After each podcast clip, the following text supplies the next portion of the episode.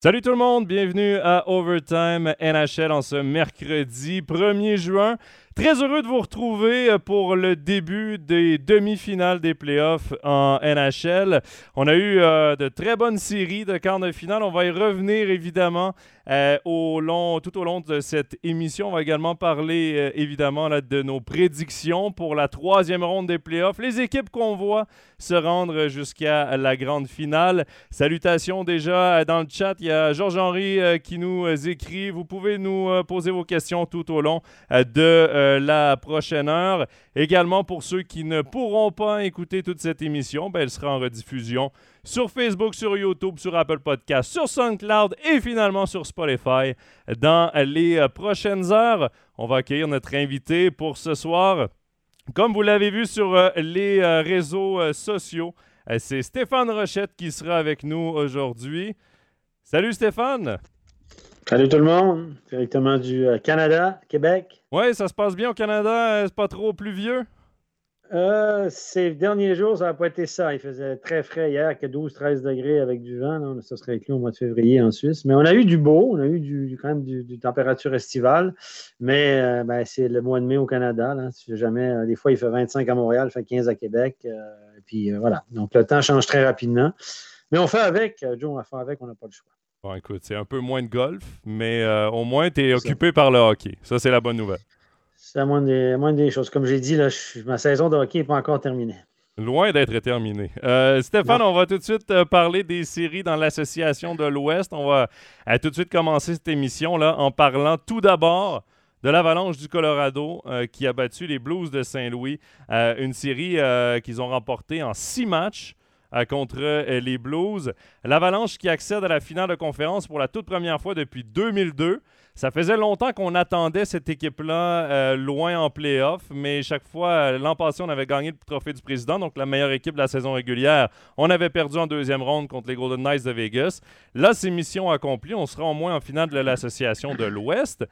Mais au moins, le point positif pour moi dans le cas de l'Avalanche du Colorado, c'est qu'au moins on a eu un vrai test avec les Blues de Saint-Louis, une meilleure opposition que les Prédateurs de Nashville.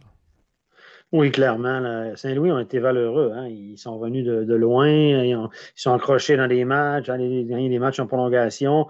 Et il y a quand même une jolie équipe. Souvenez-vous que Saint-Louis, il n'y a pas si longtemps, est en finale de, la Coupe Stanley. C'est une équipe qui est construite pour les playoffs avec un entraîneur qui est un ancien du recul de NHL qui joue beaucoup sur la carte physique.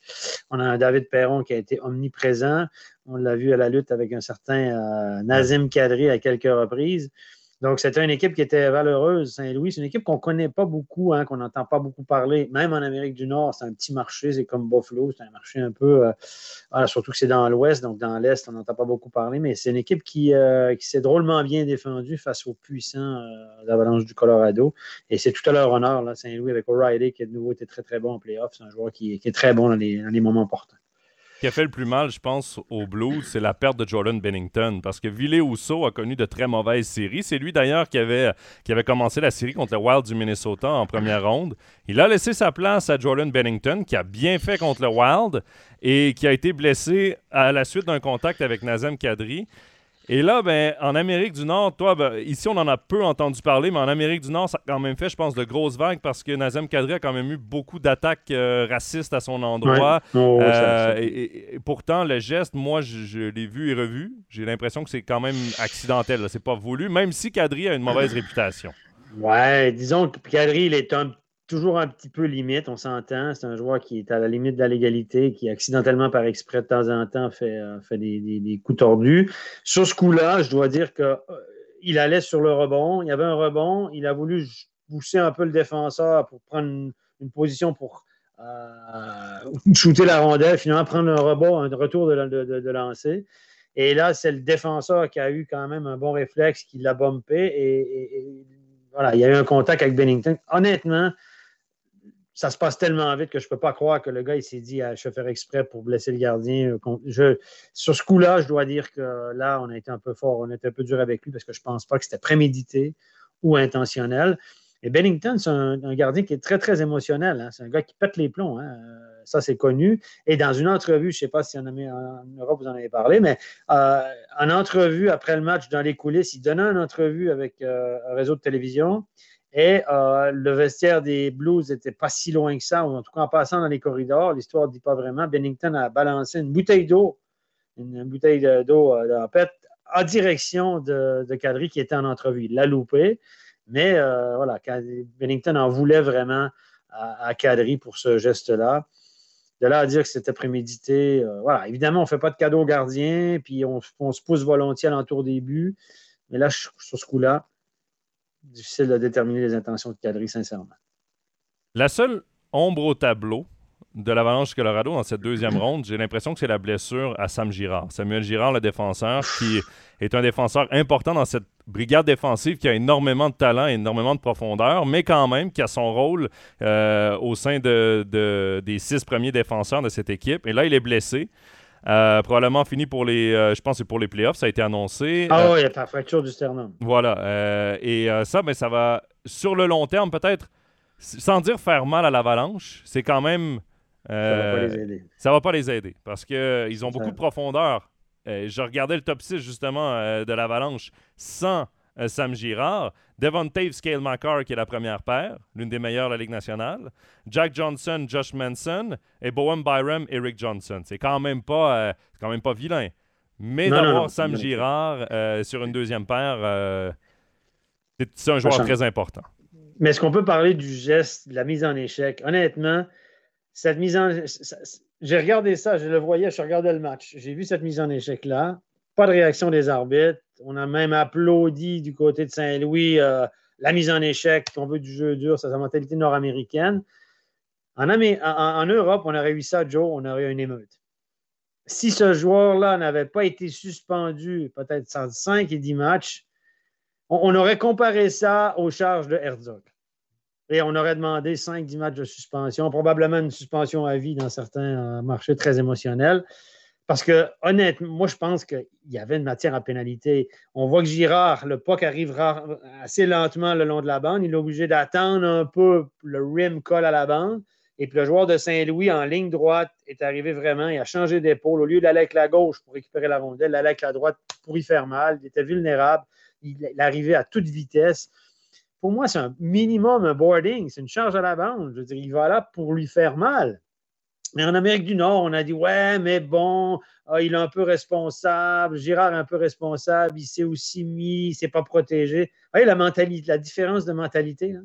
Et surtout, ça arrive dans le marché américain, on, aime bien là, le marché américain, ça la mentalité du football. Puis quand il y a une grosse mise en échec, tout le monde est debout. Et, en, Europe, il aurait probablement été suspendu. Moi, je pense qu'il aurait mérité une suspension, une pénalité de cinq minutes et une suspension. Combien de matchs, j'en sais rien. Mais là, je me dis, quand je vois ça, puis je pense comme ça, puis j'ai eu, j'ai joué au golf le lendemain, puis les gars me disaient non, non, c'est une bonne mise en échec. Moi, je disais non, c'est pas. Je me dis que je suis gentiment en train de devenir un Européen. non, mais. T'es assimilé, Steph, là, maintenant. J'ai assimilé. T'es plus, suisse que... es plus suisse que canadien, là. J'ai le passeport suisse depuis 2004, là, ça commence à me rentrer dans le corps. non, mais je dis ça à la boutade, évidemment, mais c'est vrai que il y, a deux façons de penser. Moi, je ne peux pas croire Girard a une dose de responsabilité là-dedans. L'autre, il est allé, mais Franco, boum, il, fracture du sternum. Honnêtement, il aura peur d'une commotion. Je suis surpris qu'il n'y a pas de commotion. Euh, il a été touché au visage. Ça me fait penser à Kevin Phil, qui s'était fait étaler à Davos puis qui s'est fait ouvrir ici. Euh, fracture du sternum. Et hier soir, il, y avait le match à TVA Sport et puis euh, ils, étaient, ils étaient au Colorado, les journalistes, et ils ont parlé. Il était au match, Sam Girard. Et les journalistes lui ont parlé. ils ont dit bah, écoutez, je ne vais pas trop mal. Euh, honnêtement, il dit la fracture du sternum, ce que j'ai eu dans le visage lui a fait plus mal que la fracture du sternum. Il dit qu'il a senti comme une brûlure. Et puis après, ben, il avait des problèmes à respirer, mais il dit que ça s'est vite tassé. Ça n'a pas été la blessure la plus douloureuse que j'ai subie. Évidemment, c'est un petit peu, mais là, ça commence à aller mieux. Ça fait quand même deux semaines. Mais euh, voilà, tout ça pour dire que le même geste d'un côté ou l'autre de l'Atlantique n'est pas perçu la même chose, je pense. Non, je pense pas non plus. Donc, euh, demi-finale euh, pour l'Avalanche du Colorado. Je l'ai dit, première euh, depuis 2002, donc depuis 20 ans. Et ils, ont, ils affrontent les Oilers d'Edmonton, qui eux aussi vont vivre leur première demi-finale, mais eux, c'est depuis 2004. les Oilers qui ont battu les Flames de Calgary en cinq matchs. Ouais.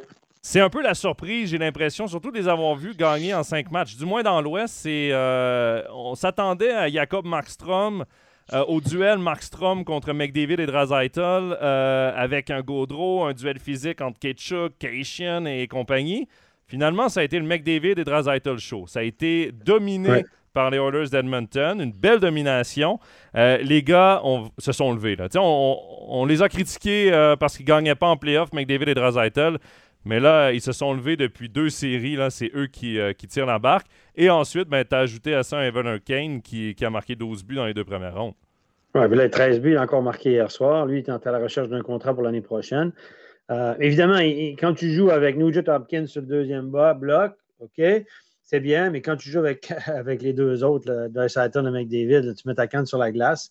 ça reste un bon joueur de hockey, hein, on s'entend, Evander Kane, mais à ce point-là, je ne pense pas. Donc, à un moment donné, quand tu joues avec des bons joueurs, tu mets ta canne sur la glace. Et puis, euh, mais, mais moi, je pense que dans cette série-là, Markstrom n'a pas fait le job. On, est dur. Il a été bon sans être très bon. Il a été juste bon. Et, c'est ça et puis, évidemment, les deux autres ont été excellents en face. Donc, il aurait fallu que Markstrom soit vraiment au top du top pour que les Flames puissent concurrencer. Euh, on n'a pas amené trop ça sur le jeu physique. On pensait ça, oui, ça jouait physique, mais il n'y a pas eu de débordement. C'est drôle parce que on aimerait qu'on critique beaucoup euh, Mike Smith, le gardien euh, des Oilers. On dit qu'il ne peut pas faire gagner son équipe, mais il peut le faire perdre. il a été chassé du match hier soir, on en parlera après. Mais euh, il a été cherché du match d'ailleurs, un des premiers matchs de la série contre Calgary.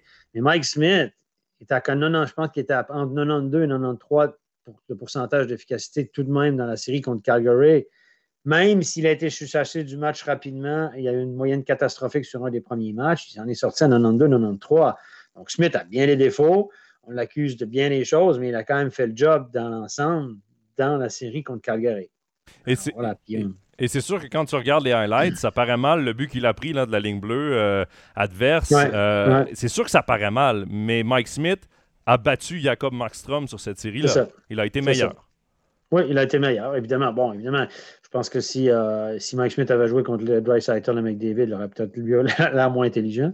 Mais, mais voilà, donc il a quand même assuré le fort. Et puis, si tu ne tu peux pas te rendre en demi-finale si tu n'as pas un gardien qui est des pas. Et puis Mike Smith l'a fait, même si on l'accuse de tous les mots. Euh, à un moment donné, euh, ben, les Oilers ont gagné encore hier soir, un match, un score fleuve. Là. Ben, tu gagnes les matchs. Donc, ça me fait penser un petit peu aux Oilers des années 80. Ils ont gagné 7 à 5, 8 3, 9 6. Et puis, ben, on l'a vu, il y a eu un match de 9 6. Hein. Tu te souviens le premier match de la série? C'est le premier au deuxième, 9 6. Ouais. c'est un match d'une autre époque, ça. Oui, et, d'ailleurs, euh, Daryl Sutter, l'entraîneur des Flames, qui avait dit bon, la série contre les Stars avait été très critiqué parce que c'était une série très défensive. Et mhm. après le 9 à 6, il a dit ben là, on a fait plaisir, là, on a marqué beaucoup de buts, mais finalement, les Oilers ont continué le même rythme, mais pas, euh, mais pas ces Flames. Euh, je vais dans le chat rapidement. Il y a Georges-Henri qui dit euh, Patrick Evander Kane plutôt à moins de distractions hors glace en Alberta. C'est sûr, sûr qu'à Edmonton, il y a moins à faire qu'à San Jose, mais il a déjà joué à Buffalo aussi. À Edmonton, on dit. Le gars a joué à Buffalo, à Winnipeg, à Edmonton. Euh, à Atlanta, à Atlanta, il y a quand même un, lifestyle. Euh, à San Jose aussi, mais euh, Winnipeg, c'est pas non plus. et pourtant, ça n'a pas été un ange là-bas non plus. non, non, non. Laurent qui nous dit à Edmonton, la surprise, c'est Zach Hyman, 13 points en série, dont 9 buts. Ça, c'est une très bonne acquisition des Oilers d'Edmonton. Il a joué une magnifique saison l'an dernier avec les Maple Leafs de Toronto. Les Leafs qui n'avaient pas la marge sur la, masse salariale pour le signer. Et euh, quel bon complément euh, à Edmonton, Zach Hyman. Très bonne signature. D'ailleurs, il y a Hugo là, qui dit euh, Vous pensez quoi des playoffs de Zach Hyman? Il fait son job. C'est pas un joueur qui est hyper flamboyant, c'est un finisseur. Euh, c'est un gars joueur qui est intelligent. Écoutez, il a joué avec des bons joueurs à Toronto. Là, il joue de nouveau avec des bons joueurs à Edmonton. Mais c'est un gars qui est capable, il a un bon sens du jeu, euh, des mains intéressantes, peut marquer des buts. Euh, mais... c'est des joueurs, c'est un joueur de deuxième, troisième bloc, je te dirais, dans une bonne équipe. Et il fait le job. Mais... Le aussi. Oui, mais moi, tu, vois, et, là, je ne veux pas faire la comparaison entre les deux joueurs. Euh, ou entre les trois joueurs, parce que je vais en nommer deux, là, mais Chris Kunitz, Pascal Dupuis, quand ils ont joué avec Sidney Crosby, quand ils ont joué avec Evgeny Malkin, ça marchait. Il y avait une, complémentarité. C'était pas des vedettes en tant que telles, les, les joueurs, mais c'était les bons compléments à des joueurs vedettes. Il faut pouvoir les compléter, ces joueurs C'est très difficile de faire ça. Évidemment, si tu es capable de les compléter, si tu as l'intelligence de jeu pour les compléter, tu passes pour un génie. Mais beaucoup de joueurs, les, bons joueurs, là, ils ne supportent pas de jouer avec des joueurs qui ne comprennent pas comme eux à côté. On s'entend, là? Les joueurs qui, ont un sens du jeu hors norme, ils jouent toujours dans leur carrière avec des joueurs qui ont un moins bon sens du jeu. Mais quand il y en a un qui comprend juste assez, je parle du top mondial, évidemment, quand il un, joueur qui comprend juste assez, puis il a juste le patin puis les mains pour suivre, ben, ils sont tout contents de jouer avec lui parce qu'ils disent à lui, il ne va pas me nuire, en fait. Il va m'aider. Il va me donner le pas quand c'est le temps. Il va se mettre là où ça compte. Il va mettre sa canne sur la glace au bon moment. Et ça, c'est pas donné à tout le monde. non. Et c'est pour ça que Zach Hyman, moi, je fais un peu le parallèle parce qu'à Toronto, c'était avec, avec Matthews et, Marner qu'il a fait sa marque, il s'est fait connaître, capable de jouer avec ces deux gars-là, ramasse beaucoup de points. Et là, Edmonton a été jumelé euh, euh, avec euh, McDavid une bonne partie de la saison, avec Draisaitl. Il est capable d'obtenir beaucoup de points, il est capable de jouer un rôle sur les derniers trios, mais il est capable aussi lorsqu'ils ont besoin d'être sur le premier trio, d'être sur le deuxième trio. Il a un bon sens du jeu, il est capable de les compléter. Et c'est pour ça que je fais un peu le parallèle avec un Kunitz ou avec, euh, avec un Pascal Dupuis. Euh, Pascal Dupuis qui est assistant coach maintenant euh, avec les cataractes de Shawinigan.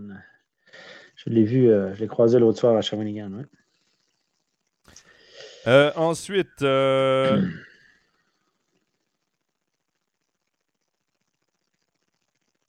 Il y a Kevin qui nous demande euh, Mark Strom, ils ont été le chercher pour les séries. Était-ce le bon choix? On va y laisser, on va y laisser quelques années. avec, la saison, avec la saison qu'il a connue, je trouve difficile de pointer du doigt Jacob Markstrom. Je pense pas que c'est une mauvaise acquisition pour les Flames de Calgary. Euh, c'est un bon gardien de but à gros gabarit. Il a connu une très bonne saison.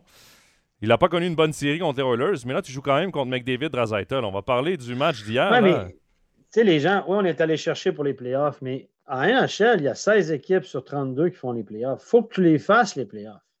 Et puis, quand tu vas chercher un gardien, c'est un gardien qui, d'abord, doit t'amener en playoff. C'est ce qu'il a fait, Mark Strom. Hein? Parce que c'est facile de dire en playoff, mais euh, c'est pas facile, hein? Dans les playoffs, c'était très serré dans l'Ouest. Ils ont eu une saison superbe, Calgary, mais il n'y a personne qui les mettait. C'était pas il n'était pas incontestable en playoff en début de saison. Donc, Mark Strom les a aidé grandement durant l'année, les a déjà aidés à se qualifier pour les playoffs. Puis après, il a été correct sans être transcendant. Mais on est, on est dur avec les gardiens, hein, tout le temps. C'est ce que je dis toujours. C'est un poste tellement ingrat, c'est que si tu n'es pas extraordinaire, ben on dit, ouais, mais finalement, elle n'a rien fait de spécial, elle nous en a pas volé une. Pas facile, là. Non. Pas facile. Donc, finale de l'Ouest entre le Colorado et Edmonton. Ils ont joué leur premier match hier soir, cette nuit en fait. J'ai euh, regardé en entier. Ouais, et euh, ça jouait. Il y avait du rythme. Les deux équipes, quand ils passent à un autre niveau, contrôlent complètement le jeu. Ça s'est fini 8 euh, à 6 pour le Colorado, le huitième but dans une cage vide. J'ai pas l'impression que ça va être une série au score tout le temps, quoique Darcy Kemper n'a pas terminé le match.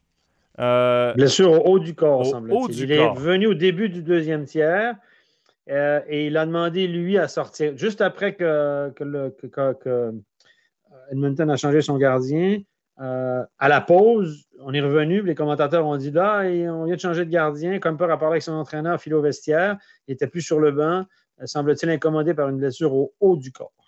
Mais je ne sais pas si avec le pointage à ce moment-là, je crois que c'était 6 à 3 la marque pour le Colorado ou 5 à 3, quelque chose comme ça. C'était 6-3. 6-3. il y a 3 buts d'avance.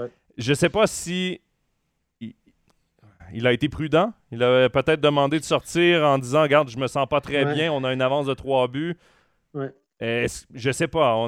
J'ai pas vu de nouvelles euh, sur euh, l'état de santé de Darcy Kemper, mais ça serait une très mauvaise nouvelle s'il ne peut pas euh, terminer cette série ou les playoffs, mm-hmm. parce que déjà que Darcy Kemper est un espèce de point d'interrogation devant la cage du Colorado. C'est pas un premier gardien avec beaucoup d'expérience, pas un gardien avec d'expérience en playoffs. Là, en plus, si on a le deuxième gardien, Franco Zada... Écoute, je, je te laisse. Euh... Hier, il disait Francis. Donc, euh, voilà. J'ai cherché sur lui, parce que je ne le connaissais pas. J'ai cherché hier sur lui. C'est un gardien tchèque hein, qui n'a a jamais été repêché, mais qui a fait sa rouler sa bosse euh, en, République tchèque, qui a joué en KHL pendant 3-4 ans, qui a eu des moyennes extraordinaires en, KHL. Hein. C'est Chalabin, ce qui me semble. Euh, j'ai un petit doute là, mais Et son arrivée avec le Colorado a été très bonne aussi. Oui, tu as signé en 2018, a fait un peu d'AHL, etc. Et n'a pas gardé une vingtaine de matchs cette année, mais c'est un gars qui, en KHL, avait des 94-95 de moyenne. Il jouait d'une bonne équipe. Donc, c'est pas pour rien qu'on allait chercher. Puis, c'est pas un immense gabarit. C'est un gars qui mesure 1m82-83. C'est pas le gardien typique. C'est un gars de réflexe, une patte gauche. Euh, il n'a pas été mauvais. Il a fait des super arrêts quand il est rentré dans le match. Puis après, ben, euh, les Oilers ont aussi marqué des buts en power play aussi et tout. Donc, difficile de le blâmer. Mais comme tu dis, si la pression retombe entièrement sur ce gars-là, bon, on a vu ce que ça a donné à Caroline. Hein? Oui. Ben justement, on va en parler un peu plus tard de la série euh, des Hurricanes. Mais euh, Stéphane, on va y aller de nos prédictions pour cette série. On avait prédit l'Avalanche qui gagnait contre les Blues. Là-dessus, on avait raison. Par contre, on avait prédit les Flames euh, qui l'emporteraient contre les Oilers. Là-dessus, on s'est trompé. J'ai dit ça, moi, t'es sûr? Il me semble, semble pas que j'ai dit ça. Mais il semble qu'on avait les mêmes. Euh... je sais pas, je sais pas. je sais pas. Écoute, j'en prends pas de notes, là. Il faudrait qu'on nous dise dans le chat. mais, mais, si je me trompe pas, on avait les mêmes, euh, les mêmes prédictions. Euh, moi, personnellement, je voyais l'Avalanche se rendre en finale de la Coupe cette donc je vais tenir mon choix de l'Avalanche Colorado sur cette série-là, mais je m'attends à une longue série contre les Oilers. Pour toi, ça ressemble à quoi? Euh, ben, j'aimerais bien que ce euh, J'ai rien contre Colorado, mais j'aimerais bien que ce soit les Oilers pour le spectacle. Parce que des matchs comme hier, pour les entraîneurs, c'est tout croche, mais pour le spectacle, c'est sympa. À chaque fois, tu te dis, ben là, je ne vais pas aller, euh, je vais pas me lever parce qu'il va y avoir un but. Là. à chaque fois, il se passe quelque chose. C'est, une comédie défensivement, mais on, ça fait, c'est sympa de voir ce genre de match qu'on ne voit plus finalement, de nos jours, quasiment plus. mais ma raison me dit que Colorado est vraiment très bon. Alors là, attention aussi à ce qui passe avec le gardien, mais Colorado me semble beaucoup plus armé. J'ai trouvé qu'Edmonton était tout croche, mais tout croche défensivement en première partie du match. C'était un peu comme contre Calgary. Après, ils ont redressé la barre. Euh, disons que mon cœur était avec Edmonton. On s'entend pour le spectacle, mais je pense que Colorado a une meilleure équipe, plus complète. Hugo qui nous dit euh, Pour moi, Edmonton va gagner 4-1 la série comme contre Calgary. Donc pour lui, euh, les quatre prochains matchs euh, seraient à Edmonton. Ce serait bien, ce serait bien. et il y a également la question, je vais essayer de la retrouver. bon, là, je, l'ai perdu. Hugo qui nous demande Est-ce que vous pensez que si Chesterkin jouait à Edmonton, les Oilers auraient l'équipe pour gagner la Coupe Stanley? Difficile à dire parce que Chesterkin n'est pas euh, exposé comme Mike Smith l'est avec la défensive des Oilers. Ouais, non, effectivement. C'est toujours, euh, tu es aussi bon que la défensive que tu as devant toi. Hein. c'est toujours la même chose. Hein. Quand tu as une super défensive bien structurée, où, le système est, plus hermétique, ben, tu reçois des tirs dans des angles plus fermés, plus favorables, tu as moins de rebonds. Euh, tu as l'air plus intelligent, forcément. Hein. Donc, quand tu es le meilleur gardien au monde contre la pire défensive, ou une des pires défensives, ça compliqué. C'est un ensemble de choses. Hein. Les gardiens sont aussi bons que le système défensif qu'ils ont devant lui. On dit qu'on joue à 5, mais avec le gardien, ça fait 6. Puis ça, voilà, c'est difficile de juger, mais Chesterkin est quand même incroyable. Incroyable. Pour le dire, on, y reviendra un petit peu plus tard. Mais hier soir, il s'est passé un truc dans ce match-là aussi différence de mentalité, le hors-jeu. Je, ben, je voulais justement te lancer là-dessus, le hors-jeu euh, sur le but de Kelmacher. J'en reviens pas. Là, les médias, la NHL ont défendu leur beefsteak, puis tout le monde a dit ah, finalement, ils ont raison. Même Stéphane Auger, qui est conseiller à TVA Sport, ancien arbitre de la NHL, est venu. Sur le live, il dit non, c'est hors-jeu. Puis après, il a dit Ah, mais je comprends. Pour moi, c'est hors-jeu. Il y, a, un joueur, on peut l'expliquer, un joueur de Colorado qui est dans la zone, qui revient pour sortir de la zone. McCarr intercepte le puck entre la ligne rouge et la ligne bleue. Donc, c'est un turnover, un chip le long de la bande, Kelmacher part en attaque, intercepte la rondelle et rentre immédiatement dans le territoire. Au moment où il prend contrôle de la rondelle, il le, met sur sa canne à une main et au moment où le puck traverse la ligne bleue, le puck n'est plus en contact avec sa canne. Tout le long, il est considéré comme étant en contrôle de la rondelle. Parce qu'il l'a touché, puis il pousse pour lui-même. C'est un geste technique normal. Et puis, au moment où le puck traverse la ligne bleue, le joueur de Colorado qui revient est clairement à l'intérieur. Un, je dirais, un demi-mètre facile, évident. Donc, tout le monde a dit, oh, jeu évident, machin, machin. Mhm. ça a tardé, les juges de ligne, ça a tardé, ça a tardé, ça a tardé. Je me dis, c'est évident, je ne comprenais pas. Tout à coup, ils reviennent, confirment le but, pas d'offside. En fait, ils ont dit qu'entre le, Même si Maca est en possession de la rondelle, La dernière fois qu'il touche le puck, c'est sur la ligne bleue, donc le puck est toujours en zone neutre. Ne touche pas le puck pendant un mètre parce qu'il le manie, puis il patine, puis etc. Puis entre le moment où il touche le puck sur la ligne bleue et au moment où il le retouche un mètre ou deux à l'intérieur, ben, le joueur est en contact avec la ligne bleue. Alors moi, je trouve que c'est une interprétation abusive du règlement parce que c'est pas. En fait, ils ont considéré ça comme si entre les deux touches, c'est un hors-jeu différé. C'est comme s'il avait balancé le puck au fond et puis le joueur était revenu. Mais là, pour moi, il est en contrôle de la rondelle. Ce n'est pas parce que tout à coup, le puck n'est pas en contact avec sa canne que ça devient un hors-jeu différé. Moi, pour moi, c'est clairement hors-jeu. Et là, si on avait eu ça, imaginez, dans la série Fribourg et Zurich, on aurait eu une deuxième émeute. Parce que les gens, et puis moi, je me serais fondu en explication. Moi, pour moi, c'est un hors-jeu, c'est une interprétation abusive du règlement. Les arbitres ont tenté d'avoir raison. Et les Oilers ont challengé.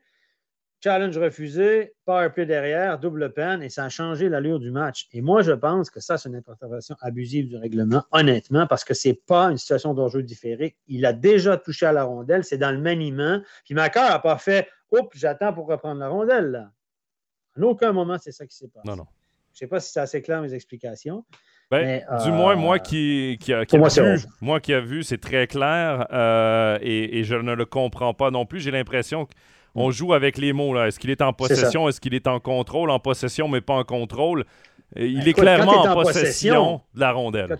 Quand tu, patines avec la rondelle, il y a un moment donné entre les deux dribbles où si tu le pousses à une main et tu n'as pas tout le temps le puck en contact avec ta palette. Donc, il y a eu un moment où le puck n'était pas en contact avec la palette. On a vu ça sur un angle de caméra que, qu'il y avait à Toronto au centre de. Mais franchement, franchement, en si Macar avait dit Oh, OK, je le laisse aller, je le laisse sortir, je le reprends. Non, c'est pas ça qu'il a fait. Il est tout droit. avait, parce que souvenez, il y a aussi le règlement que quand un joueur rentre en patinage arrière, s'il prend contrôle du puck, il se tourne, puis il ramène le puck pour lui-même, on considère qu'il est en contrôle. Alors pourquoi là, on ne considère pas qu'il là, il ne serait pas en contrôle? Bref, euh, moi, j'avais été le coach du Oilers, je répétais les plans, mais ce qui est drôle, c'est que les médias, ont, tous baqué la, NHL là-dessus et se sont fondus en explication pour dire oui, oui, oui, oui, c'est juste, c'est juste, c'est juste, c'est juste, il n'y a pas eu d'erreur. C'est comme s'ils avaient voulu contribuer à vendre le produit et dire les arbitres ont raison, on ne cherche pas de scandale. Et je pense qu'en Europe, nous, ça aurait été totalement différent. Ben, nous, on, nous on va le dire, c'était une décision pas très logique.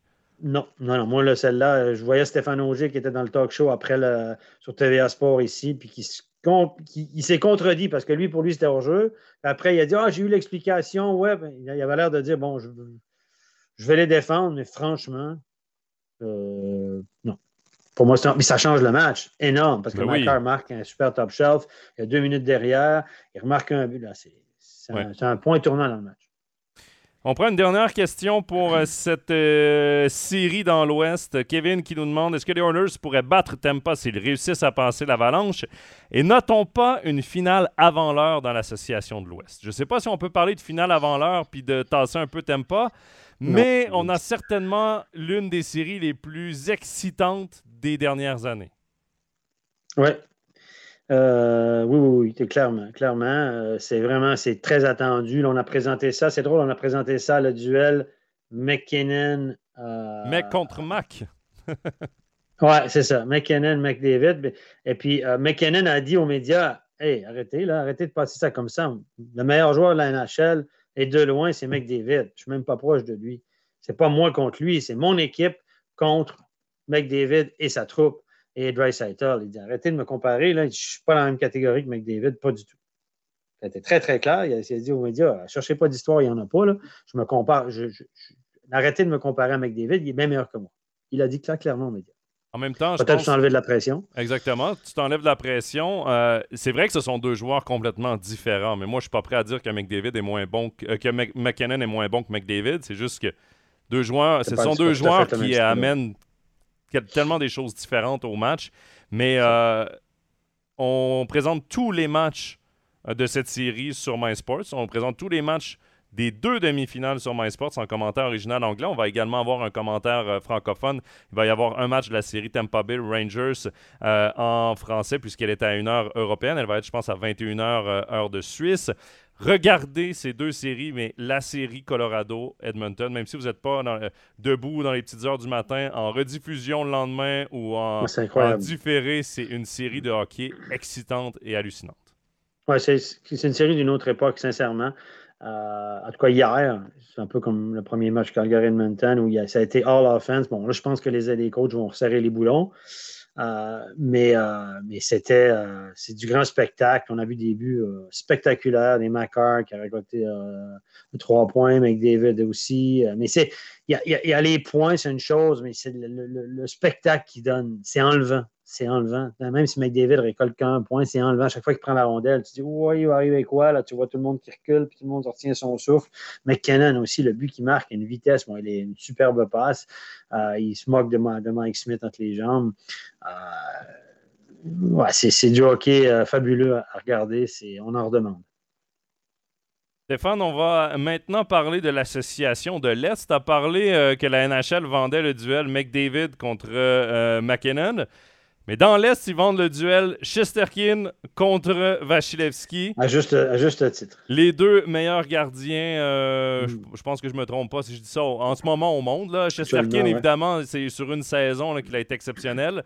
Mais euh, Vasilevski, on le connaît. Euh, deux gardiens russes en plus qui s'affrontent. Ce sera très intéressant de voir le duel entre ces deux équipes. Steph, euh, on avait prédit, nous, les Hurricanes et les Panthers pour passer en finale d'association. Finalement, ben, on a été. On va arrêter de faire des émissions. tu reviens là-dessus? Il faut arrêter de vivre dans le passé. on a eu tout faux, mais écoute, ça fait partie du jeu. Euh, moi, j'ai été très surpris euh, de voir le Lightning battre les Panthers 4-0. On vendait le duel floridien et j'ai l'impression que ça n'a pas levé. Surtout du côté des Panthers. Écoute, les Panthers, dans les playoffs, ils sont 3% en powerplay. Ils ont marqué leur premier but dans playoff en powerplay, je pense, dans le match 3 ou 4 de la série. Euh, les Panthers n'ont pas été l'ombre d'eux-mêmes offensivement. L'équipe spectaculaire qu'ils étaient en championnat, où ils marquaient des buts incroyables, des passes de Hubert. Jonathan Huberdeau, euh, je ne sais pas s'il est ennuyé par une petite blessure. C'était pas tout à fait le même, un peu moins fringant.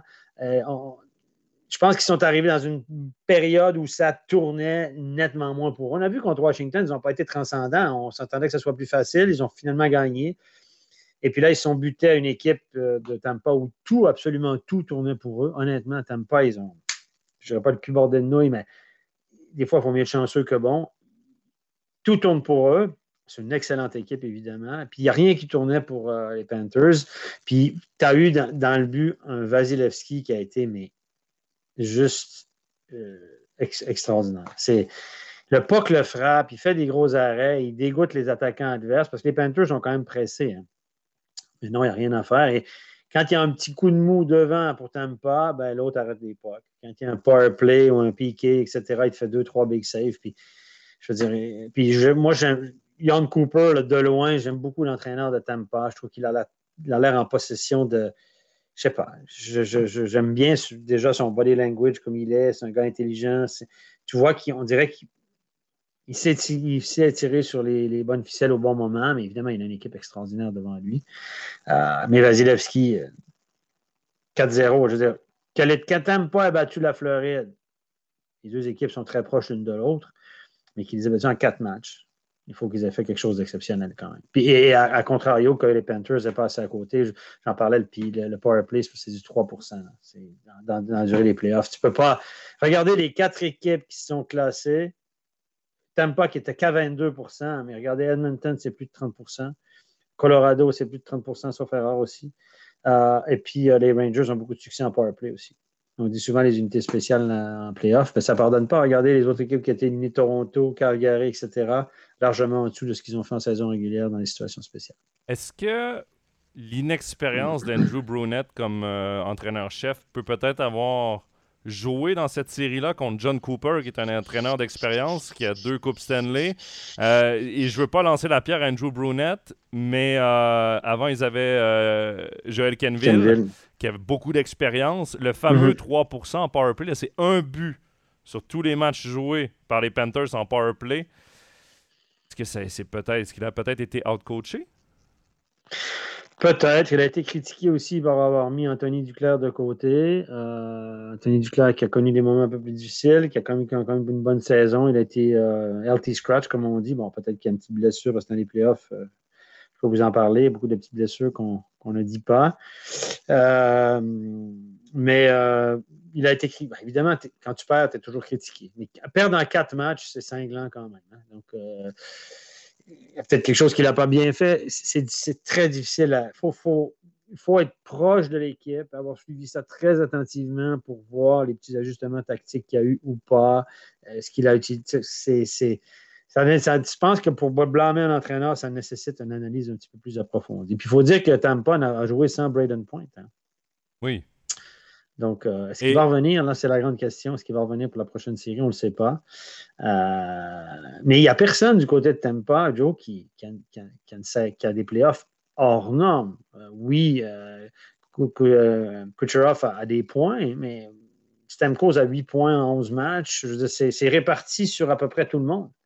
Et ça, quelque part, c'est presque une bonne nouvelle pour l'équipe. Oui, et, pour revenir à Brunette, là, évidemment, je ne veux pas lui lancer la pierre parce qu'il a connu une très, très bonne première saison comme euh, coach recru.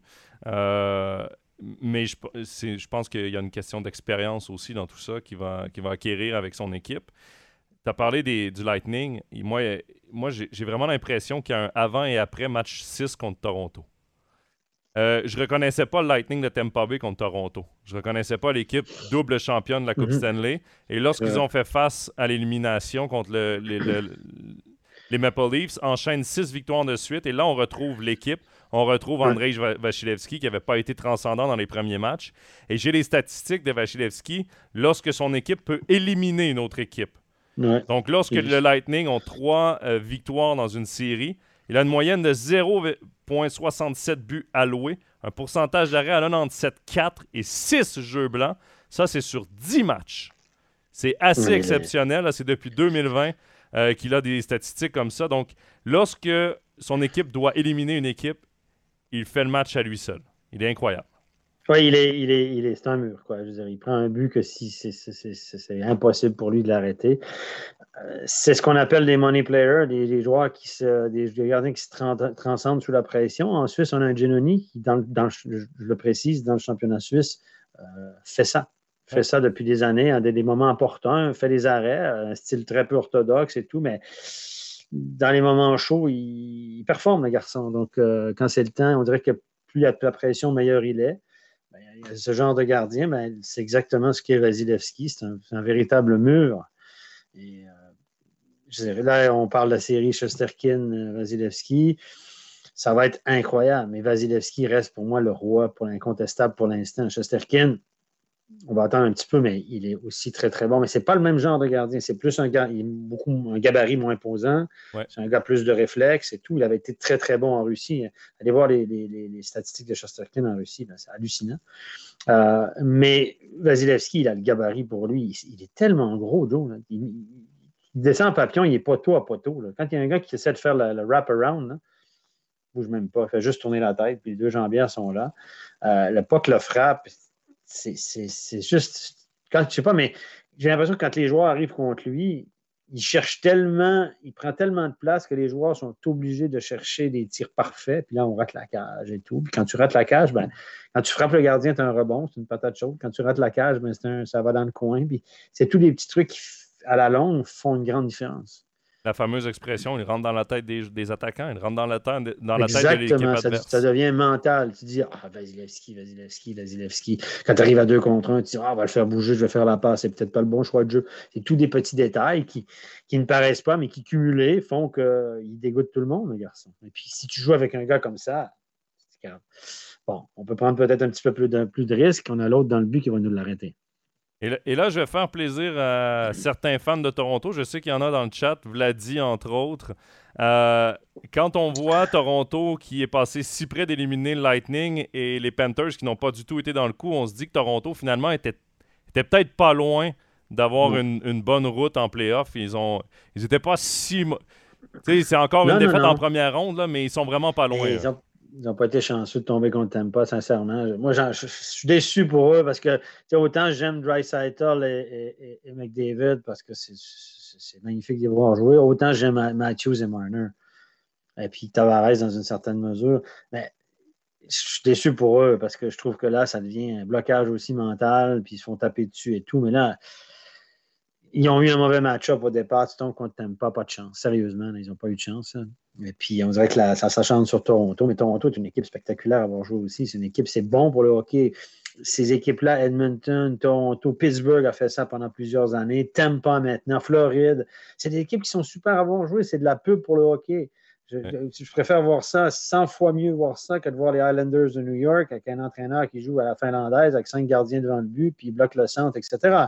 C'est ça, le, hockey du le match de 8-6 hier soir, tout le monde a eu du fun à le regarder. Ben c'est ça que les coachs ce matin font de la vidéo, puis euh, dans notre zone, c'était affreux. Les Oilers étaient affreux dans leur zone. Mais on s'en fout, quelque part. On s'en fout. On s'en fout pas, mais euh, pour le spectacle, c'est sensationnel. Moi, honnêtement, regarder un match de NHL complet maintenant, 60 minutes assis, c'est très, très rare que je le fais parce qu'on consomme aussi beaucoup par highlights. Puis il y en a tellement à la télé que tu passerais 6 heures. Euh, mais hier, je me suis assis, j'étais à la maison, je me suis assis, j'ai regardé le premier tiers, mais je suis resté scotché là toute la soirée. Sincèrement, je pense que je n'ai pas raté une minute de ce match-là parce qu'à chaque fois, je me disais qu'est-ce qui va se passer, qu'est-ce qui va se passer? J'ai suivi les commentaires entre les périodes, j'ai aimé les analyses, il y a eu ce hors-jeu. Euh, c'était vraiment, vraiment captivant. C'était du hockey spectacle. C'est euh, ce qu'on cherche euh, à, à Hockey champagne, qu'ils disent ensuite. Oui, oui. On va maintenant parler euh, de la dernière série de quarts de finale et surtout euh, des Rangers de New York qui se, sont qualifiés en finale euh, de l'Est. C'était la dernière série où un joueur suisse évoluait, Nino Niederreiter avec les Hurricanes. les Rangers, quatre ans après avoir annoncé une reconstruction, à leurs partisans sont en finale de l'Est. Donc, c'est une reconstruction qui s'est faite euh, très rapidement pour eux. Ils sont surpris eux-mêmes, hein? Sérieusement, ils sont surpris Je pense que oui. Je pense que oui. Ils ne s'attendaient pas à se voir là. Mais en avance. j'ai l'impression que les Hurricanes se sont, ont un peu couru à leur perte. En première ronde, aucune victoire à l'étranger. En deuxième ronde, aucune victoire à l'étranger. Euh, évidemment, Frederick Anderson n'était pas là. C'était une Tirenta, sans avoir fait du mauvais boulot. Il n'a pas été transcendant non plus. Euh, et il n'a pas fini les matchs non plus. Il n'a pas fini le, dernier match en plus. C'est Kotchetkov qui, euh, qui a terminé euh, le septième match contre les Rangers, mais le match était déjà perdu à ce moment-là. Il y avait, je pense, mm-hmm. un écart de deux ou trois buts. Euh, mm-hmm. C'est dommage pour les Hurricanes. Euh, bon, c'est sûr que si on regarde les chiffres, Niederreiter en deuxième ronde a été peut-être un peu plus euh, effacé qu'en première ronde, mais il faut dire qu'il était toujours contre le trio de Mika Zibanejad, qui est le premier trio euh, à New York. puisqu'il joue, une série. Oui, puisqu'il joue avec, avec Jordan Stall et Victor Fast. Mais il y a de la profondeur. On parlait donc de la profondeur des Hurricanes. Cette profondeur-là n'a pas été très bonne. Les joueurs euh, dominants ont été effacés sur les patinoires adverses. Euh, évidemment, bon, à Montréal, euh, on entend beaucoup parler. moi, je lis beaucoup de médias à Montréal. Kotkaniemi, deux points en 14 matchs de série. Ça leur fait un peu plaisir, hein, de dire Ah, ben voilà, on l'a échangé, mais fini, ben, on ne l'a pas échangé. On l'a perdu, mais finalement, ils l'ont payé trop cher, 6 ben, millions pour ça, etc. C'est beaucoup d'argent donné à un joueur qui, au final, t'en donne très peu. C'était une revanche. C'est 6 millions que ça leur a coûté. Effectivement, et on est revenu, c'est drôle, hier soir, je fais une petite parenthèse, je vais te laisser aller après pour qu'on finisse sur la série, mais hier soir, on parlait, évidemment, à Montréal, on ne parle que de Shane Wright, puis les Canadiens ont le premier show au total. Donc, à tous les jours, tous les jours, on revient là-dessus. Puis hier, on disait, ben, les Canadiens se sont trompés avec Kotkaniemi, ils auraient dû prendre Barry Kachuk, euh, ta, ta, ta, ta, puis est-ce qu'ils vont se tromper encore, etc. Donc là, on fait, puis là, on a dit, ben, regardez Kotkaniemi, on s'est clairement trompé, on nous a demandé d'être patient, mais même là-bas, il ne produit pas. Donc, euh, donc, quelque part, l'air de dire, les Canadiens se sont trompés. Il ne faut pas qu'ils se trompent encore. Mais là, finalement, on l'a perdu. Mais ce n'est pas si grave que ça. Voilà la, mentalité ici, de ce côté-là. Mais euh, donc, les Hurricanes qui euh, perdent la série en 7. Là, les Rangers se retrouvent en finale.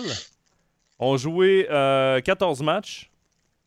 Le Lightning en a joué 11 sont en vacances, sont en congé depuis longtemps. La série qui va commencer ce soir entre, entre, les Rangers et le Lightning. Par contre, l'avantage des Rangers, c'est qu'on a l'avantage à patinoire parce qu'on a terminé avec plus de points euh, que le Lightning en saison régulière. Ça, c'est une bonne nouvelle pour les Rangers. On commence au Madison Square Garden. Mais euh, Steph, sachant qu'ils ont joué plus de matchs, qu'ils sont moins reposés que le Lightning, que tu as devant toi Vasilevski, que c'est le Lightning de Tampa Bay, est-ce que tu vois vraiment les Rangers avoir une chance de passer en finale? Non. Non, non, non, moi je pense que là, ça va s'arrêter. Écoutez, ils sont venus de l'arrière contre Pittsburgh. Euh, contre euh, les Hurricanes, ont tiré de l'arrière tout du long dans la série. Ils ont gagné le septième match. Euh, ils ont. Moi, je les aime bien, les Rangers. C'est rafraîchissant de les voir là, honnêtement. C'est super intéressant. Mais là, ils ont, aussi profité du fait que la, la Caroline, c'était aussi. Je suis déçu pour la Caroline parce que c'est une équipe qui est spectaculaire aussi, qui joue un style de jeu intéressant. C'est une belle équipe à voir évoluer. Et là, l'analyse qu'on fait ici en Amérique, c'est gardien. Anderson, pas là. Euh, Renta était bon sans plus, a été chassé du match. Et l'autre, on se retrouve avec le troisième gardien. Donc, on dit si on inverse les deux gardiens, Caroline l'emporte haut la main. Peut-être, facile à dire, mais euh, je pense qu'il y a un peu de ça. Donc, du côté de la Caroline, c'est un peu de malchance au niveau des gardiens qui a fait qu'ils ne sont pas rendus loin. Et, euh, mais c'est, je, suis un petit peu triste pour eux parce que leur histoire, elle est quand même belle, puis ça reste une équipe qui va être bonne pendant plusieurs années. Mais euh, là, dans la prochaine série, je pense que là, les Rangers vont arriver au bout. Moi, je pense que le Dampa va passer assez facilement les Rangers. Euh, alors, j'aurais 4-5 matchs peut-être, quelque chose comme ça. Parce que Tampa, c'est une machine de hockey. Par contre, le premier match, souvent, si vous regardez ça, on dit souvent que l'équipe qui est allée en 7 est fatigué, puis l'autre équipe qui s'est reposée, souvent l'équipe qui a gagné en 7 est encore sur l'énergie de la victoire en 7, puis le premier match, il sort très, très fort. Donc, je ne serais pas surpris de voir les Rangers sortir fort ce soir, mais sur l'ensemble de la série, je pense qu'ils ne t'aiment pas. Euh, malheureusement pour certains, parce que certains en ont marre de les voir là. Euh, moi, je, reste une belle équipe quand même, mais euh, moi, je pense que là, ce sera Tampa qui va l'emporter. Évidemment, tu as parlé des gardiens en Caroline. Il faut dire que les Rangers en playoff ont affronté Casey de Smith, qui était le deuxième à Pittsburgh. Une longue partie de la série contre Pittsburgh, Louis Domingue, qui est le troisième. Mais seulement au septième match, euh, il y avait Tristan Jarry. Contre la Caroline, toute la série, c'est contre Renta, qui est le deuxième gardien là-bas. Et à la fin du septième match, Kochetkov, qui est, le troisième gardien. Là, c'est la première fois qu'on va affronter un vrai premier gardien de la Ligue nationale, Andrei Vasilevski, euh, dans une série. Je n'ai pas l'impression qu'on va peut-être avoir autant de plaisir euh, offensivement parce que Chris Kreider, lui, a eu beaucoup de plaisir offensivement. Ça, faut le mhm. dire. Euh, mais bon, ils ont. Zibanejad aussi. Zibanejad. Ils ont une ligne de jeunes aussi qui s'améliore. On voit beaucoup plus Alexis Lafrenière. Capo Caco a des bons flashs aussi. Euh, il y a Chitil également là, qui joue avec. son, la prononciation de son nom n'est pas exacte, je sais, mais euh, ça s'écrit Chitil qui joue avec ces deux-là. Très bon complément aussi. Il a connu une bonne série contre les, Hurricanes. D'ailleurs, je fais une parenthèse sur Lafrenière pendant que tu y es, parce que là, évidemment, on parle toujours du premier choix des Canadiens de Montréal. Ici, la dernière rumeur, c'est que les Canadiens pourraient échanger leur premier choix au total aux Rangers de New York en retour d'Alexis Lafrenière. Du 1 pour 1. Puis là, les journalistes disent non, non, ça ne serait pas du 1 pour 1. Il faudrait que les Canadiens, comme Lafrenière joue bien maintenant, euh, un peu sorti sa coquille en fin de saison. Donc là, les Canadiens devraient donner le premier choix et un joueur établi ou un autre choix pour Lafrenière. Donc là, on est dans les spéculations. Euh, euh, voilà, parce que de, ramener Lafrenière. Mais, Joe, je peux te dire quelque chose? Entre nous, là, on, est, on est juste les deux. Là. Euh, ça ne sortira pas. J'espère que la frenière, pour, pour, pour la frenière, j'espère tellement qu'il ne fasse pas ça. Parce que le gars, s'il s'en vient à Montréal dans une équipe qui va perdre pendant 2, 3, 4 ans, qui est en totale reconstruction, une saison de misère encore l'année prochaine, c'est vu, connu et annoncé. Le gars, il va revenir, il va pas tauger. On va espérer qu'il nous marque 40-50 euh, buts comme Stéphane Richer dans les années 80. Oublie ça. Le gars, il va avoir une pression, une pression. Je suis, il est tellement bien à New York, le garçon, tellement bien. J'y souhaite pas ça pour tout l'ordre du monde. Mais c'est une pression immense et il arriverait comme un sauveur. Là, tu as ah, ben Suzuki qui est déjà dans l'organigramme. Tu vas avoir, euh, par exemple, un Shane Wright ou un Slavskovski ou, ou peu importe le choix que sera le Canadien tu l'amènes, il a 18 ans, c'est un développement, il va arriver à ses... Euh, quand il va vraiment s'établir en NHL lorsque le Canadien va recommencer à gagner dans le processus. Si tu amènes Alexis Lafrenière là, les gens vont vouloir déjà que le Canadien mhm. gagne en pensant qu'il est un sauveur et son développement va y goûter aussi. Son développement ne sera pas optimal. C'est ça. Ken Hughes a dit hier en entrevue, parce que tout le monde le, cuisine, il a dit on n'a pas pris notre décision pour le premier choix, etc. Mais c'est fort possible que peu importe qui soit le premier choix, qu'il ne joue pas à Montréal l'année prochaine, qu'on lui laisse encore une année un peu comme Owen. Écoute, dans les 20 dernières années, il y a eu Kupov qui a fait ça, qui n'a pas commencé, et puis Power l'année passée. Tous les autres premiers choix, ils ont joué directement. Mais là, Kent Hughes est en train de dire ouais, peut-être qu'on le laisserait encore maturer ailleurs. Mais, euh, mais pourquoi la stratégie serait, selon les grands penseurs, puis ceux qui s'occupent à décortiquer ça, c'est que de dire Kent Hughes est d'accord peut-être de perdre encore une année au complet pour risquer d'avoir le premier choix de l'année prochaine qui risque d'être Connor Bedard. Donc, il dirait aux jeunes, viens pas à Montréal dans un environnement de perdant, fais une année, puis dans 3-4 ans, tu seras plus mature. Ça, c'est la nouvelle mentalité qui est en train de changer parce que cette année, Joe, beaucoup de gens sont sortis, beaucoup de médias, beaucoup d'analystes, beaucoup de gars à qui j'ai parlé m'ont dit Steph, des jeunes en NHL avant 22-23, c'est devenu immensément difficile. Le, le, PAT, c'est Ligue américaine, AHL, puis vient à 22-23.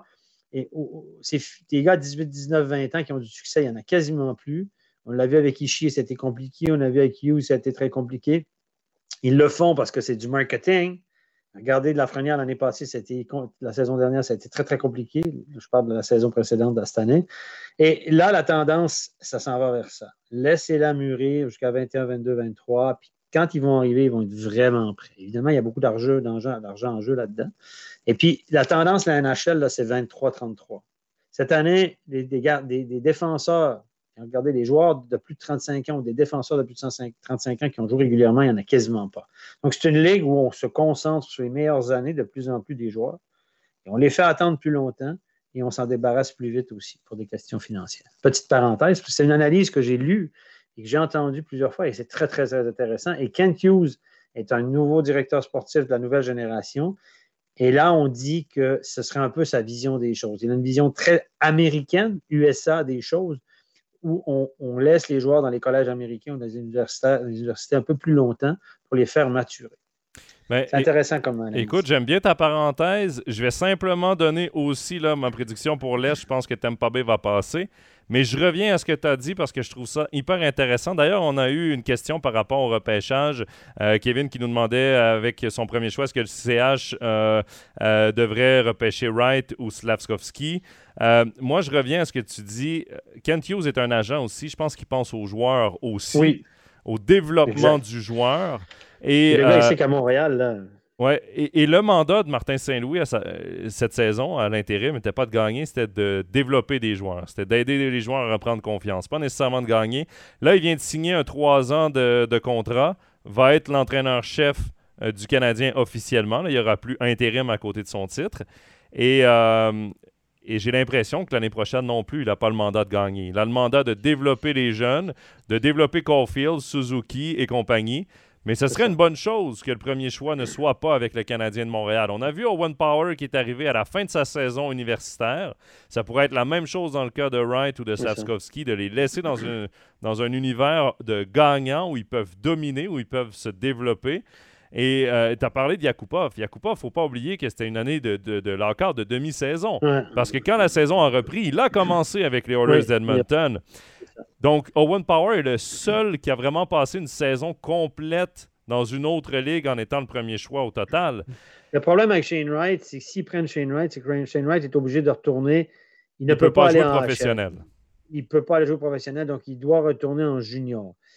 Comme il a joué à 16 ans, comme les bons joueurs commencent à 16 ans, 16, 17, 18, il retourne, ce sera sa troisième année dans le junior. Pas sûr que là, il y aura du challenge. C'est un premier overall, 18-19 euh, ans dans le junior. Peut-être que ton challenge n'est pas assez élevé. Au One Power, c'est un peu différent parce qu'on sait que la NCAA, c'est des joueurs plus vieux, âgés de 19-20 ans jusqu'à 23-24. Donc, la NCAA, les bonnes équipes NCAA, c'est un niveau un peu supérieur aux juniors canadiens, simplement parce que les, joueurs ne sont pas meilleurs, sont plus vieux. Et Slavkovski, lui, il pourrait retourner et jouer dans une ligue d'adultes en Europe, dans une ligue d'hommes, ça, c'est bien. Ça, c'est Lui, il a l'avantage. Par contre, Shane Wright, retourner dans le junior pour son développement, je ne suis pas sûr. On va revenir à la question de Kevin. Le choix Wright ou Slavskovski, on en parle énormément au Québec.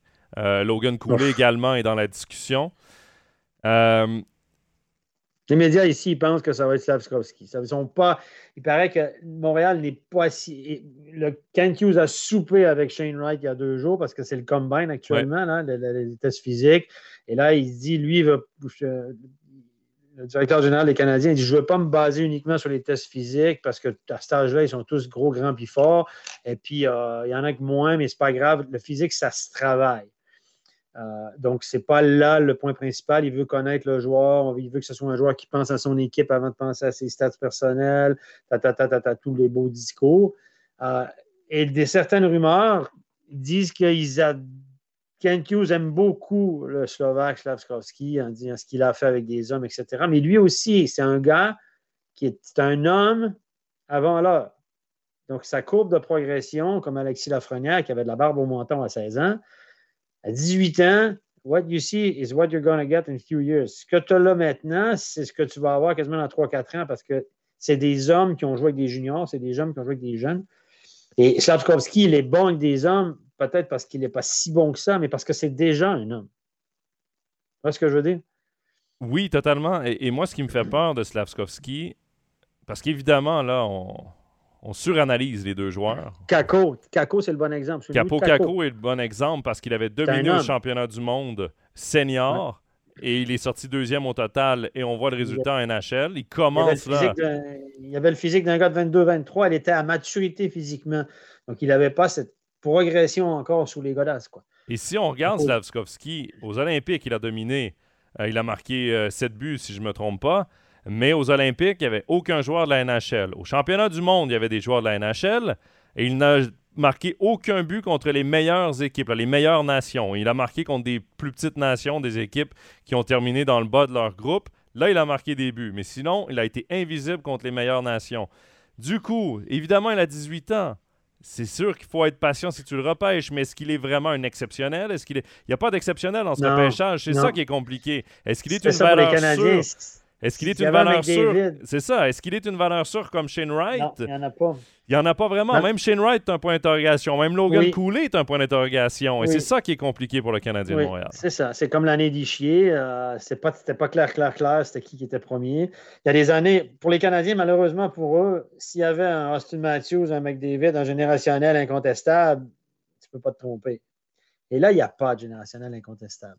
Donc, ils peuvent évidemment, à Montréal, ils ne peuvent, peuvent pas se tromper. C'est ce qu'il disait hier, justement. Ils ne peuvent pas se tromper, ils ne peuvent pas se tromper. Ouais, mais ça reste quand même un pari. Hein. Ça reste quand même une projection. Là. Quand ce n'est pas un générationnel, peut-être que le cinquième, il regardez Kill McCarr.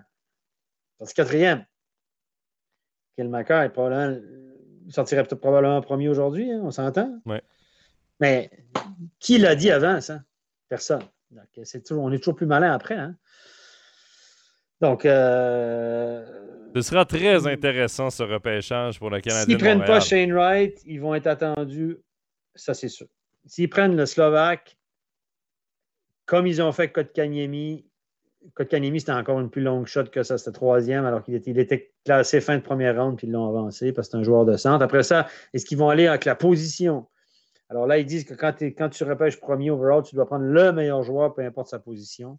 Je suis assez d'accord avec ça. Oui, oui, à 100% Mais après, euh, qui est vraiment le meilleur? C'est difficile parce qu'il ne joue pas dans, la même ligue. Il joue pas. Et c'est là où c'est très compliqué euh, à, deviner. Euh, il y a une question de Fabrice, parce qu'on a parlé de Martin Saint-Louis, évidemment, qui a signé un contrat de trois ans avec le Canadien de Montréal. Ça a été euh, annoncé il y a quelques heures à peine, euh, ce nouveau contrat. Fabrice nous demande, il y avait un reproche à Martin Saint-Louis la saison dernière, qu'il a joué défensivement le style man-to-man, que plusieurs disaient que c'était un peu dépensé. Est-ce qu'il peut s'améliorer? Est-ce qu'il peut changer cette technique-là? Évidemment, Steph, Martin Saint-Louis, c'est un entraîneur qui apprend aussi un nouvel entraîneur. Et moi, je, je l'aime bien. J'aime bien. Son discours est rafraîchissant. J'en ai parlé dans une de mes chroniques. Les caches, il dit ce qu'il pense et tout. C'est super. Mais actuellement, celui qui fait vendre des billets à Montréal, c'est Martin Saint-Louis. Donc, c'est la plus grosse vedette c'est la plus grosse vedette de l'équipe. Il vient de la région de Montréal. Il a fait une grande carrière en dehors du Québec, évidemment, mais il vit aux États-Unis, sa, famille vit aux États-Unis, mais ça reste quand même un petit gars du coin qui parle l'accent québécois, et qui a un discours rafraîchissant, qui arrive là, puis qui ne fait pas les, réponses bateaux, etc., qui est assez cash, et puis qui défait un peu des idées préconçues. Moi, j'aime beaucoup, beaucoup son discours. Et ça, et ça, ça se paye. Et ça, je pense que Kent Hughes l'a compris. Donc, euh, trois ans, ça peut être long, euh, parce que là, les gens sont patients, c'est super, le discours d'après-match, avant-match. Mais là, l'année prochaine, on va lui pardonner. Mais est-ce qu'on va lui pardonner ce qu'on n'a pas pardonné à Ducharme, par exemple? Parce que s'il n'a pas fait de mieux que Ducharme ultimement en termes de résultats, oui au début, mais après plus. Et s'il a les mêmes résultats que Ducharme, est-ce qu'on va le mettre dehors? Ça dépend du mandat. Ducharme, Parce que Ducharme on, lui avait donné, on lui avait donné deux ou trois ans. On lui avait donné trois ans de contrat, mais avec un mandat de gagner parce qu'il venait d'amener son équipe en finale de la Coupe Stanley. Martin Saint-Louis est arrivé avec un mandat de développer des jeunes. On est un peu plus patient dans ce processus-là habituellement. Oui, effectivement. on devrait être patient. J'espère que les fans le seront. Mais pour l'instant, il y a Cofield un peu. Euh, mais Suzuki, Price, là, la grosse interrogation, c'est Price qui est l'autre grande vedette de cette organisation. Est-ce qu'il va jouer, jouer, ou jouera, jouera pas? On ne sait pas. Moi, je pense que c'est une décision intéressante. Moi, je pense que ça, peut être intéressant. Mais sur le long terme, ça ne suffit pas. La, nouveauté, on a vu en fin de saison que la nouveauté, l'aspect euh, euh, psychologique nouveauté, ça, ça, faisait plus son effet à la fin de l'année. Mais je pense qu'on l'a engagé aussi pour une question marketing, malheureusement. Malheureusement ou heureusement, c'est égal, mais c'est comme ça. Stéphane, on quitte Montréal, on va se diriger du côté de Pittsburgh. Il y avait Kevin qui nous demandait est-ce qu'un grand changement est à venir à Pittsburgh avec le départ probable de Chris Letang et Evgeny Malkin? Est-ce que c'est la fin d'une ère à Pittsburgh? Oui, clairement. Clairement. Clairement pour moi, euh, on a signé Ross, là, évidemment. mais euh, il ne voulait pas perdre tout le monde, mais moi, je pense que oui. Pense que Pittsburgh, ce sera plus euh, Team America, comme dirait Jon Cooper. Ce sera plus l'équipe. je pense qu'on a. Pour les jeunes qui arrivent dans la NHL, ça va être une bonne place, Pittsburgh, parce que pendant des années, il n'y avait pas de place. Mais là, il va y avoir de la place à Pittsburgh et euh, euh, ça va être difficile de reconstruire ça. Crosby reste excellent, mais vieillissant. Euh, si Malkin ne revient pas, si le temps ne revient pas, je pense que je ne suis pas sûr que le temps va signer à Pittsburgh avec la saison qu'il a connue. Bref, on ne sait pas trop, mais pense que c'est la fin d'une ère à Pittsburgh, clairement. Je pense que Malkin a plus de chances de re-signer à Pittsburgh que le temps parce que Malkin a déjà démontré de l'intérêt à baisser un petit peu son salaire, mais il veut quand même mhm. être payé à sa juste valeur, alors que le temps vient de connaître sa meilleure saison en carrière. Même s'il est vieux, il est capable d'aller chercher euh, quand même. 8-9 euh, millions, je pense. Ouais. Euh, dernier sujet, on va parler de Kevin Fiala et du Wild du Minnesota. lors de, du de la conférence de presse de Bill Guérin à la fin, euh, après l'élimination du Wild en première ronde. Euh, il a défendu le défenseur Matt Dumba. Mais euh, je vais utiliser l'expression anglophone. Il a lancé sous l'autobus Kevin Fiala. J'ai la citation. il répond à une question d'un journaliste qui lui posait une question sur les performances de Matt Dumba. Il dit pourquoi c'est toujours Dumba? Il joue beaucoup de minutes pour nous. Il a beaucoup de. Il y a beaucoup de choses que Matt fait très bien. Tout le monde a ses défauts. Kevin n'a pas été bon en playoff, mais les gens meurent tous d'envie de le garder. Euh, évidemment, il fait référence à Kevin Fiala et à son euh, futur contrat, lui qui va être joueur autonome. Stéphane, qu'un directeur général parle de son joueur comme ça, qui il va être en négociation avec, évidemment. Est-ce que ça annonce la fin de Kevin Fiala au Minnesota? Est-ce que tu prends ça comme ça? Oui, je pense que oui. Je pense qu'il sait peut-être que Fiala ne veut pas rester. C'est la rumeur qui court. Il sait peut-être que ça ne va pas être possible. Donc, euh, il, prépare le terrain pour dire, ah, de toute façon, euh, voilà, il n'a pas été bon playoff, etc. Parce qu'il a quand même connu, Fiala comme une superbe saison régulière, sa meilleure en carrière. Après les playoffs, ça reste du court terme. Hein ça reste une série de playoffs euh, très, très court terme. Euh, ça, dépend, ça dépend comment l'autre équipe a coaché, ça dépend du matching, ça dépend ce qu'on lui a demandé. Euh, dans playoffs, n'y a pas que les points qui comptent, la performance de l'équipe autour. Ben, comment ça s'est passé? Je trouve ça étonnant, mais il a vraiment l'air d'un directeur sportif qui prépare le terrain au départ de, Kevin, de Kevin Fiala. Parce que Minnesota, c'est un marché de hockey euh, assez euh, médiatisé aussi. Il hein. faut, le savoir. C'est pas Anaheim, c'est pas Saint-Louis. Donc, il aura. A de la pression, évidemment, par rapport à un joueur comme Fiala, qui a été un des meilleurs tout au cours de la saison. Oui, il va certainement signer le contrat. À Zurich, peut-être? Dean... à Zurich? Ils reviennent tous à Zurich. ben oui, Dean Coogan qui, euh, qui a signé à, Zurich. là, ils sont en train de faire le plein. Là. On se posait la question euh, à la fin de la saison est-ce que Coogan a joué ses derniers matchs euh, en Suisse ou non? Ben, En Amérique du Nord ou non? Ben, On a la réponse. Contrat, c'est 5 ans, je crois, là, avec les LSC Lions. Donc, un défenseur. incroyable, sérieusement. Là, ils ont toute une machine de hockey, Zurich. Là. Il a décidé de revenir faire un peu d'argent en Suisse. Hein? Arrêtez d'aller à HL, NHL, NHL. C'est bon, il a dit cela, il faut qu'il me reste, il me reste pas assez d'années, il faut quand même que je revienne faire un peu d'argent. Euh, je pense qu'on a faire un pont d'or. Est-ce que Zurg et Zurich, parenthèse, sont en train de se construire des, dynasties?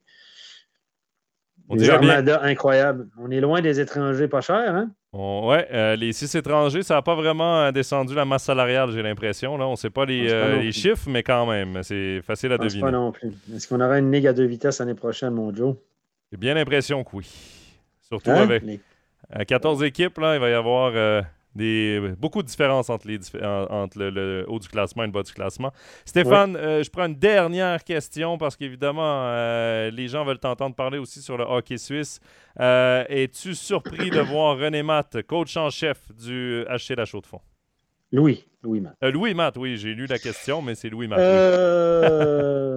oui même si je l'avais vu venir pour différentes raisons. Euh, oui, clairement. Je, suis étonné de voir. Ça sentait ça. Je, savais un peu l'histoire, ce qui se passait, mais euh, et ça s'est pas passé. Ça s'est passé d'une drôle de façon aussi dans les coulisses, peu importe. Euh, voilà, je pense que Louis n'était plus forcément dans les était plus peut-être souhaité dans l'environnement de Genève Servette, on va dire comme ça, pour différentes raisons. Je pense qu'on veut changer un peu l'air pour différentes raisons. Parce que Louis, c'est le dernier de l'ère McSorley. Hein? Louis, il est là depuis. Il arrive en Suisse depuis 25-30 ans. Euh, oui, c'est surprenant. C'est un choc de le voir partir parce qu'il est associé à Genève depuis des années. D'un autre côté, je, pense que ça sentait ça depuis un petit moment. Euh, voilà, je pense que des détails vont peut-être suivre un petit peu plus tard, mais euh, il est, lui, devient euh, head coach. Il était, il était head coach en junior, assistant coach de carrière en, National League. Maintenant, il passe head coach. C'est un métier différent pour lui. Mais je pense que pour lui, ça, va être un défi, un nouveau défi, peut-être intéressant euh, dans son cas, dans un milieu francophone. Il parle bien, il a l'habitude des médias. je pense qu'à chaud de fond, on a besoin aussi d'un entraîneur francophone ça fait partie, tu dois te mêler en Swiss League, tu dois te mêler à la culture locale. Je pense que c'est un défi intéressant pour lui et pourquoi pas, la vie est faite de, est ainsi faite. Et puis pour lui, évidemment, ben, je ne sais pas comment il va s'organiser au niveau familial. Mais disons que je pense qu'à Genève, on voulait un petit peu euh, tourner la page. Tourner la page sur euh, le passé, évidemment. On va lui souhaiter à Louis euh, la meilleure, le meilleur succès avec euh, les abeilles. Stéphane, en finissant avant de te quitter, match important ce soir à Québec. Oui, oui, match numéro 5. Euh, les remparts jouent contre les Cataractes de Shawinigan. Euh, c'est une série au meilleur des cinq. match décisif. Les remparts ont perdu deux matchs en prolongation dans cette série. Les deux défaites, c'est deux défaites en prolongation. c'est une série qui est. honnêtement, ça joue serré, Joe. Là, ça joue tight, tight, tight. Ça joue physique, il n'y a pas d'espace. Ça joue vraiment du hockey de playoff d'une intensité incroyable. Hein. J'ai des, gens qui sont près du hockey euh, junior depuis des années. Ils disent que c'est un niveau qu'ils n'ont pas vu depuis longtemps au niveau de l'intensité, etc. Euh, c'est fou. Euh, il y avait des Salcombes à Shawinigan, euh, etc. Il y hier, il y avait déjà la veille du match, donc ça s'est joué lundi. Hier, il y avait déjà, hier après-midi, 9500 billets vendus pour le match de ce soir. Donc ça attend une foule de peut-être 12, 14, 15, je ne sais pas. Ça reste qu'un mercredi soir quand même. Donc, match décisif, on verra bien. Écoute, tout peut arriver honnêtement dans cette série-là. Tous les matchs sont décidés par la marge d'un point. Il y a même eu un match de 1-0 en prolongation. Donc, les gardiens ont été très bon. Bon on verra ce qui va arriver. Donc, euh, c'est euh, do or die. Si le gagnant va affronter Charlottetown en finale, euh, c'est l'autre finaliste. Et puis, ça, la finale sera au meilleur des sept. Mais on verra. Moi, honnêtement, j'ai.